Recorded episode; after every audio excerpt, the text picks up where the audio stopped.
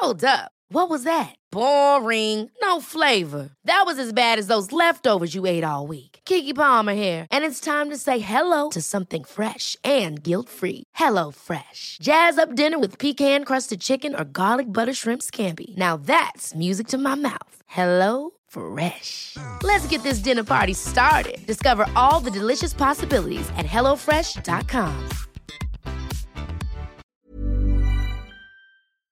Hola, soy Ana Riga. Desde hace tiempo estoy descubriendo y compartiendo una vida sana. Yo creo que para transformar tu vida basta con que comprendas que el cambio está en cambiar algo pequeñito que hagas diario. Así, poco a poquito es como se logra la creación de hábitos, es como se logra sanar.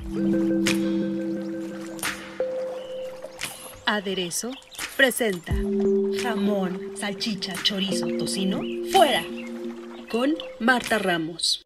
Pues lo prometido es deuda, mi querida Ana. Me meto otra vez en este podcast para hablar con la gente de lo que prometimos, los embutidos. Entonces, yo te propongo que le entremos a tres niveles. Vamos a hablar de lo que cabe en un sándwich: la pechuga de pavo, el jamón, la mortadela, el queso de puerco, tu jamoncito serrano. Vamos a hablar después de lo que cabe en un plato el guisadito de salchichas, el jamón Virginia en Navidad y todas estas cosas. ¿Y qué te parece que cerremos con lo que bien se acomoda en nuestra lonja, que es el tocino y el chorizo? Pues vamos por el principio, mi querida Ana. ¿Cómo vamos con el asunto de que si el jamón es más sano, si es pechuga de pavo, de que si dónde vemos si tiene mucha sal, es bueno, no es bueno? ¿Cuáles son los mitos detrás? Hola Marta, pues feliz de venir ya de hoy con este tema. Fíjate que es un gran dilema. O sea, hay muchísima gente que los ama, que incluso dicen yo soy adicto hay gente que no puede empezar su día sin este sandwichito con lo que tú decías. Aquí vienen a saltar de pronto muchas incógnitas, ¿no? O sea, porque hemos escuchado que de pronto los embutidos no son tan buenos como imaginamos, pero que si de pronto, ahorita mencionándolo el sándwich, que si de pronto la pechuga de pavo es mejor que la pechuga de cerdo, etcétera. Yo quisiera empezar la Procuraduría del Consumidor. Ellos acaban de publicar un artículo donde ellos hablan de cómo poder leer bien las etiquetas. Ahorita hablando particularmente del jamón, se descubrió que muchas marcas, no voy a mencionar cuáles, pero fueron más de 11 marcas de las que nosotros encontramos de manera regular en el supermercado, tenían un etiquetado incorrecto. ¿A qué me refiero con esto? Yendo otra vez hacia el tema de la pechuga de pavo. Habían varios jamones que estaban etiquetados como tal y se descubrió que muchos de ellos no eran pavo, eran cerdo,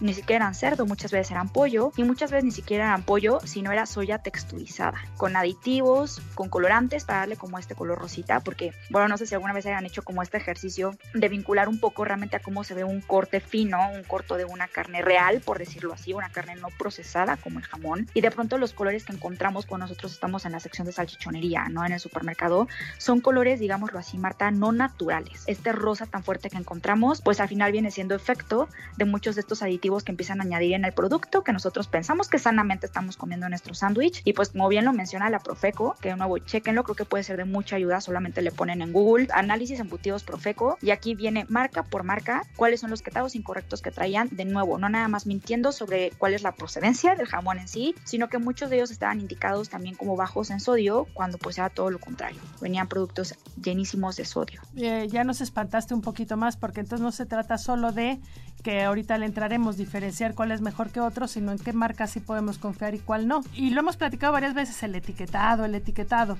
Pero entonces, supongamos que nos están hablando francamente y el jamón es jamón y la pechuga de pavo es pechuga de pavo. ¿Sí es mejor el pavo que el cerdo? Híjole, Marta, tun, tun, tun. No, esa es la pregunta del millón. No. La respuesta correcta es no es mejor la pechuga del pavo a la pechuga del jamón. Lo que sucede con los embutidos es que otra manera de llamarlos son justamente carnes procesadas, altamente procesadas. Todas estas carnes, Marta, para que puedan llegar a la salchichonería, los podamos trasladar a nuestro refrigerador y en el refrigerador dejarlos por semanas, a veces incluso meses, no de nuevo dependiendo de marcas, dependiendo del tipo de embutido que se haya comprado. Todas estas carnes tienen que pasar por un proceso químico muy fuerte. Cuando nosotros hablamos de alimentos, en automático hablamos también de química. La química no es algo malo, la química es una ciencia es algo que ocurre cuando nosotros juntamos sustancias. La química de cuando yo me como una manzana y qué sucede en mi cuerpo. La química de cuando yo junto agua de limón con bicarbonato de sodio y qué sucede. O la química de cuando en toda esta industria alimenticia yo empiezo a añadir o quitar ingredientes para lograr pues los efectos que se buscan desde la textura del producto, si se va a conservar o no se va a conservar. Ahorita estamos en la parte de los sándwiches, estamos hablando mucho del jamón en sí y que viene esta pregunta, ¿cuál es mejor, la de pavo o la de cerdo? La realidad es que es exactamente lo mismo, porque los dos conllevan exactamente el mismo proceso. Podríamos irnos mucho con la finta, digámoslo así, de que la de pavo va a ser mejor porque cuando pensamos en cerdo siempre decimos la carne de cerdo tiene mucha grasa. Y hoy en día hemos aprendido ya también en otro episodio hablamos de eso, sobre la importancia de poner mucha atención en el tipo de grasa que consumimos. Nosotros debemos modular mucho nuestro consumo de grasas saturadas, como es la carne del puerco. Entonces digamos, ah, ok, la del pavo es mejor, ¿no? Porque la del pavo pues es una carne mucho más magra, es una carne que a la vez puede tener como no tantos microorganismos como el cerdo, etc. Aquí, por el tratamiento que se le está dando para que al final se convierta en un jamón, es exactamente la misma la una de la otra. Y aquí lo dañino ya no se vuelve tanto en sí el contenido de grasa, que no significa que no es importante, pero todavía digamos como un peldaño básico antes de volver a ver esto es el hecho de que nosotros sepamos la química. Lo que sucede con la química es que en los laboratorios, fábricas, como le quieran llamar, donde se producen todos estos embutidos, donde se les curan para darles todo este tratamiento, se les añaden una sustancia que se les llaman nitritos y nitratos. Básicamente son unas sales industriales y son unos químicos altamente tóxicos, al nivel que si ustedes igual ponen en YouTube o buscan en internet cómo se está llevando el proceso para hacer embutidos, todos los que están ahí con esta manufactura tienen que ponerse guantes y tienen que ponerse lentes, porque si no, esto les empieza a lastimar pues directamente la piel y pues empieza a lagrimar porque todas estas sustancias tóxicas empiezan a entrar al cuerpo al momento de estarlos curando. Esos nitritos y nitratos van a estar presentes en nuestros jamones. Son lo mismo, vienen altamente cargados de estas toxinas, pero justo por esta razón se les han catalogado la Organización Mundial de la Salud, la OMS o la WHO por sus siglas en inglés, dentro de la categoría de productos altamente cancerígenos. Y entonces, ¿qué hacemos? Porque, y lo platicábamos al final del pasado episodio, es la salida rápida y barata. Es decir, si entráramos a nuestro segundo bloque, que es pues un buen guisadito de salchicha con cebolla y puré de tomate, la verdad es que si alimenta a los cuatro bien barato. Entonces, ¿cómo podemos hacer eso? Quizá, como tú siempre has dicho, la moderación es una de las claves, ¿no? O de plano, ¿tú crees desde tu punto de vista que tendríamos que erradicarlo al 100? Desde mi punto de vista, Marta, sí. Si a mí hoy en día ¿no? O sea, con todos estos estudios que han salido y que cada vez, gracias a Dios, están cada vez más a la luz a los ojos de todo el mundo, ya te mencionaba yo, ¿no? Instituciones tan importantes como la Organización Mundial de la Salud, en el caso de México como la Profeco, como todo esto, cada vez lo están poniendo mucho más a la luz. Para mí, definitivamente sería un no. Es más, si tú me preguntaras, Ana, quiero empezar a ser súper saludable, digamos, nos vamos como por lo más básico, de que quiero bajar mi lonjita quiero bajar mis kilos de peso extra que tengo, o yéndonos como un poco más profundo, me preocupa el tema de la diabetes que hay en mi familia, me preocupa que haya antecedentes de cáncer, me preocupa si de pronto la hipertensión, ¿no? Que son palabritas que hemos escuchado mucho últimamente y no quiero esperarme a que eso venga a mí, o más bien ya lo tengo y también quiero empezar a dar vuelta atrás y ver realmente qué tan saludable o qué tanto puedo recuperar yo esa salud. Mi respuesta sería, lo primero que debes de hacer es dejar los embutidos. Sí o sí, antes incluso que pensar si la grasa saturada, que si el sodio, que si la cantidad de azúcar, que si el refresco, que si el exceso de la cafeína, que si el sedentarismo. A ver, no estoy diciendo que esto no es importante. Claro que es súper importante porque al final recordemos que la salud, Marta, no se construye con ingredientes mágicos, de que la píldora o la vitamina o el kale, o no, es todo un estilo de vida lo que engloba. Sí, pero ¿cuál sería para mí el paso más importante de todos? Quitar los embutidos. Hace ratito les mencionaba que ya están catalogados por la OMS como en el grupo 1 de cancerígenos. ¿Esto qué quiere decir?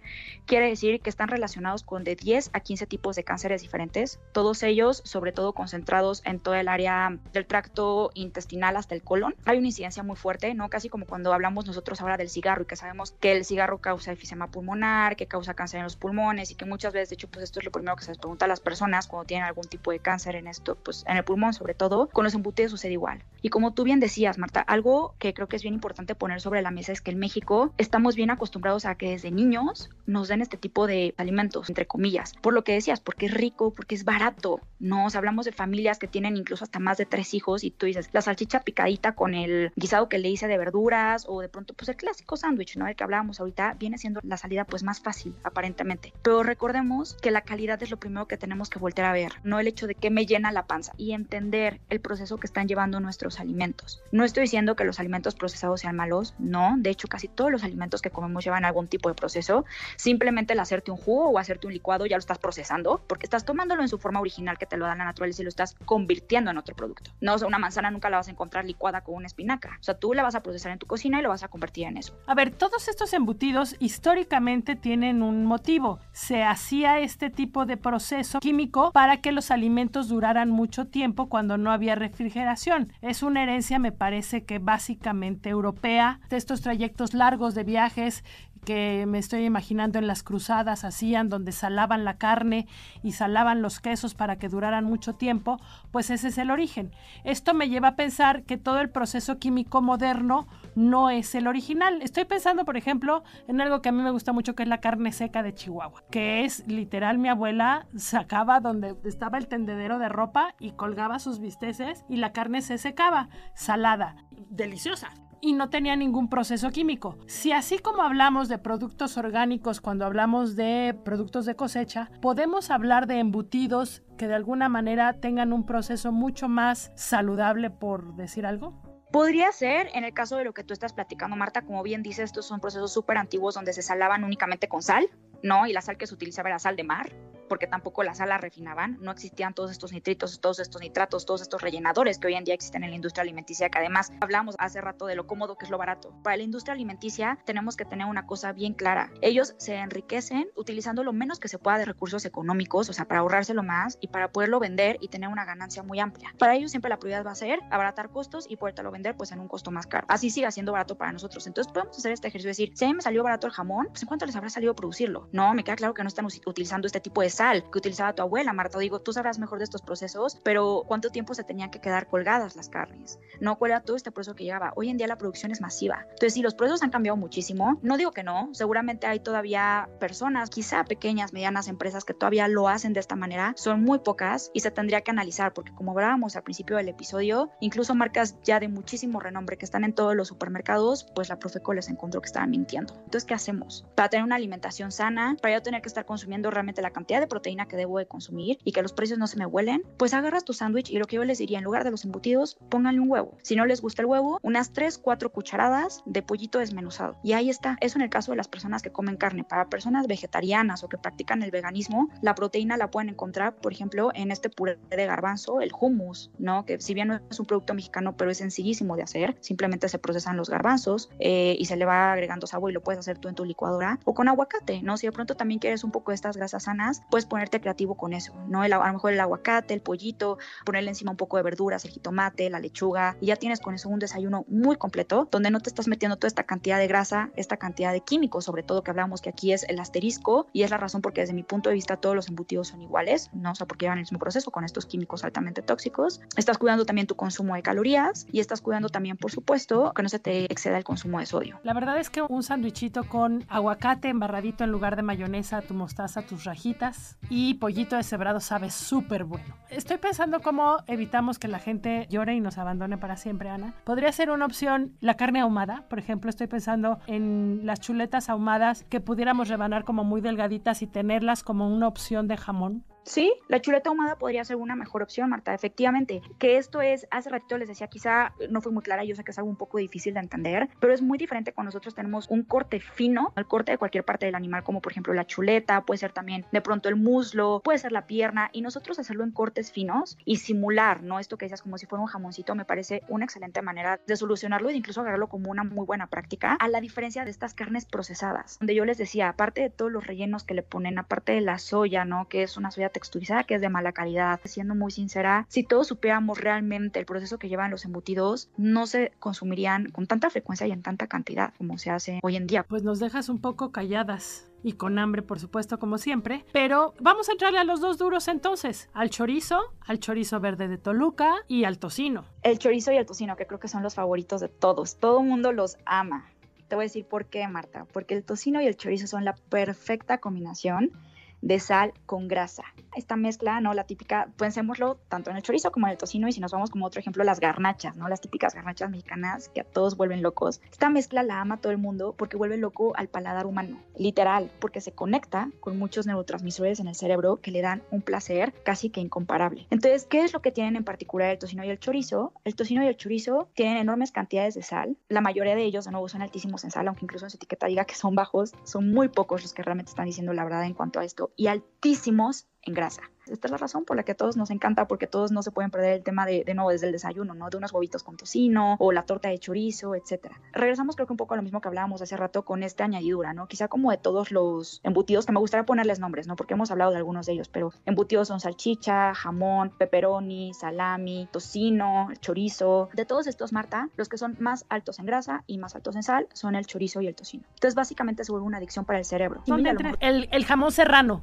que tiene otro proceso. O sea, el proceso es el mismo de los embutidos. Lo que sucede con el jamón serrano es que tiene un poco menos de grasa comparado con la cantidad que tiene el chorizo y el tocino. Eso no significa que sea bajo en grasa, significa que tiene menos. Pero no, el proceso es exactamente el mismo. La misma curación que se le da a todos los embutidos son los mismos químicos que se utilizan hoy en día. Les decía como esta mezcla, algo quizá con lo que podríamos hacer un símil es, por ejemplo, pensemos en una dona. ¿Tú crees, Marta, que la dona es un alimento saludable o tú me preguntarías qué dona es mejor consumir que otra? Lo único saludable de una dona es el centro, ¿no? Exacto, Marta. Como bien dices, la parte más sana de una dona es el centro. Van a decir, bueno, la dona y el chorizo o el no se parecen. Se parecen en una cosa. Yo les decía que lo que vuelve locos a las papilas gustativas y nos hace adictos a este tipo de sabores, como las garnachas, ¿no? que son otro ejemplo, es la mezcla de grandes cantidades de grasa saturada con sal. En el caso de la dona, la dona no tiene sal, pero tiene azúcar. Entonces son grandes cantidades de azúcar refinada con grasa. Todos sabemos que pues, las donas son fritas la sumergen en grasa. Entonces creo que a nadie se le ocurría decir como una dona es sana. A menos claro que estemos hablando como de estas versiones ultramodernas. Te compras tu molde de donas y entonces casi casi que como le hacía la abuelita, en lugar de meterlas a freír, las haces al horno y le pones cierto tipo de harinas para tampoco sobrepasar la ingesta calórica que se sugiere para hacerlas más integrales y demás. Pero digamos, estas no son las donas promedio, ¿no? O sea, creo que son muy pocas las personas que se pueden hacer sus donas en casa de esta manera. Lo mismo sucede con el chorizo y el tocino. Al chorizo y al tocino, ahí sí te puede decir es que ahí no hay ni cómo hacerle, ¿no? O sea, en el tema de las etiquetas, porque básicamente es grasa. Es grasa de nuevo con rellenos y con colorantes, lo que te están vendiendo, y pues aparte con los grandes contenidos de sodio. Mire, yo entiendo que cuando uno va cambiando dieta, pues la verdad es que hasta te caen un poco pesadas porque te desacostumbras, ¿no? Pero finalmente queda ahí como de repente el saborcito, o sea que tendría que ser literal un gusto excepcional, muy de vez en cuando, nada más para no decir que uno tiene que dejar todo a lo que estaba acostumbrado por años de lado, ¿no? Sí, en eso estoy de acuerdo. Estoy de acuerdo que los cambios, y lo hemos platicado muchas veces, se tienen que ir haciendo de manera paulatina. Es como justo si lo comparamos quizá con el tema del alcohol, ¿no? Que de nuevo el alcohol, pues sabemos que sí, o sea, estarte echando a lo mejor cuatro copas cada vez que sales, pues no es lo más óptimo. Pues dices, bueno, si de vez en cuando te echas una copa de vino está bien, pero yo creo que el alcohol, o bueno, que quisiera creer que el alcohol no es parte de, la vida, de la rutina alimenticia de nadie. Creo que los embutidos deben de ser vistos igual, ¿no? O sea, no decir, bueno, sí, como pues escuché por ahí que no son tan buenos, ya me metí a las páginas y ya chequé, no toda la información que sea verídico, todo lo que me están contando en este podcast y ya lo vi con mis propios ojos. Entonces ya vi que no es tan bueno, entonces ¿qué voy a hacer? Pues le voy a poner al niño sándwich de jamón nada más una vez a la semana. Ojo ahí, porque eso sigue siendo repetitivo, eso sigue siendo rutinario. A lo mejor en Navidad, ¿no? Que a mi familia y a mí nos encanta, entonces ese día nos vamos a dar pues un festín y vamos a llevar carnes frías, vamos a llevar salami, vamos a llevar jamón serrano y ese día le damos, ese día está bien, pero nada más. ¿No? O sea, de nuevo, que sea visto más como una manera de consentirme a mí, por decirlo un poco entre comillas, que ahí creo que también hay que tener cuidado con eso, porque de nuevo, o sea, tenemos que tener mucha conciencia en realmente qué es lo que está detrás de lo que estamos comiendo. Pero bueno, si lo queremos ver como por la parte social, si lo queremos ver como la parte de la traición, decir, es una excepción, es una vez al año, no bien dice por ahí el dicho, una vez al año no hace daño, de nuevo con mesura, quizá no dejarme ir, o sea, comerme unos panecitos con jamón serrano y ya está. Y por el otro lado, empezar a suplirlo. Ya hablábamos de excelentes fuentes de proteína como el huevo, como el pollo, como las leguminosas y grasas también más sanas, ¿no? Lo, lo mencionabas tú hace ratito, Marta, el aguacate, el queso, ¿no? O sea, qué rico poderme hacer un sándwich en la mañana que yo le podría poner pollo desmenuzado y aparte agregarle una rebanada de queso mozzarella. O a lo mejor en lugar de picarme las salchichas, pues a lo mejor picar un poquito de quesito fresco y poner algunas aceitunas, ¿no? Que también es algo que sabe muy rico y que también deleita por ahí el paladar de muchos. Pero sí, poco a poco ir buscando cómo suplir esto. Yo les recomendaría muchísimo para todos los que están, digamos, no preocupados, sino ocupados en construir una vida mucho más saludable en cambio de hábitos, los embutidos tienen que empezar a quedar fuera de la alacena. Y hablar, no te gané ni una hoy. Finalmente tampoco se sustituyen por sabores extraños a nuestro paladar. Pollito, atún, huevo, eso son cosas que tenemos en una dieta y que tampoco son productos caros, ni el humus, menos si lo haces en casa. Será cosa entonces de básicamente de ir pensando distinto, porque todas estas opciones que damos tampoco alteran el monedero en absoluto. Entonces, pues nada, lamento decirles que perdimos esta lucha con Ana, que no los embutidos no deben estar en nuestra dieta y que debe ser un asunto de una o dos veces al año, tres cuando mucho, y se acabó. Si parte del consumo de embutidos es para la comida rápida, hay otras formas, ya las platicamos. Ana, muchísimas gracias. Gracias a todos los que estuvieron en este podcast. Recuerden que ahora también ya estamos en Deezer, estamos en Spotify, estamos en Google Podcast, en donde ustedes quieran, Apple Podcast, donde nos quieran encontrar, por supuesto, en todos los portales de noticias de Organización Editorial Mexicana. Piensen en su periódico más cercano, ahí estamos, porque estamos en todo el país. Les cuento que Aderezo es una plataforma extraña para los extraños, pero muy fácil para todos los que la seguimos porque lo manejamos como un menú que llega a sus correos electrónicos cada 15 días de toda la información que va a estar a su disposición, incluyendo este podcast, recetas, videos, consejos, dónde ir a comer, qué se está haciendo distinto en el país, los consejos de Ana, por supuesto, los otros podcasts que realiza Brenda con sus invitados de restaurantes de todo el país. Entonces, no dejen de seguirnos. Si quieren recibir este correo electrónico en el portal de elsoldemexico.com.mx y de toda la demás cadena del OEM, hay un espacio donde inscribirse y cada 15 días estaremos dándoles este resumen informativo. Y por favor, si hay otro tema polémico que quieren que yo pierda con Ana, pues están nuestras redes sociales, arroba podcast OEM y arroba Sol de México. Ana también está a la disposición para cualquier duda que ustedes tengan. Ana, muchísimas gracias y hasta la próxima. Un gusto estar con ustedes, Marta. Nos vemos pronto. Esta es una producción de la Organización Editorial Mexicana.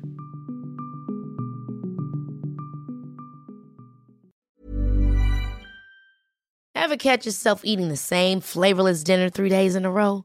Dreaming of something better? Well, HelloFresh is your guilt-free dream come true, baby. It's me, Kiki Palmer. Let's wake up those taste buds with hot, juicy pecan-crusted chicken or garlic butter shrimp scampi. Mm. Hello Fresh. Stop dreaming of all the delicious possibilities and dig in at HelloFresh.com. Let's get this dinner party started.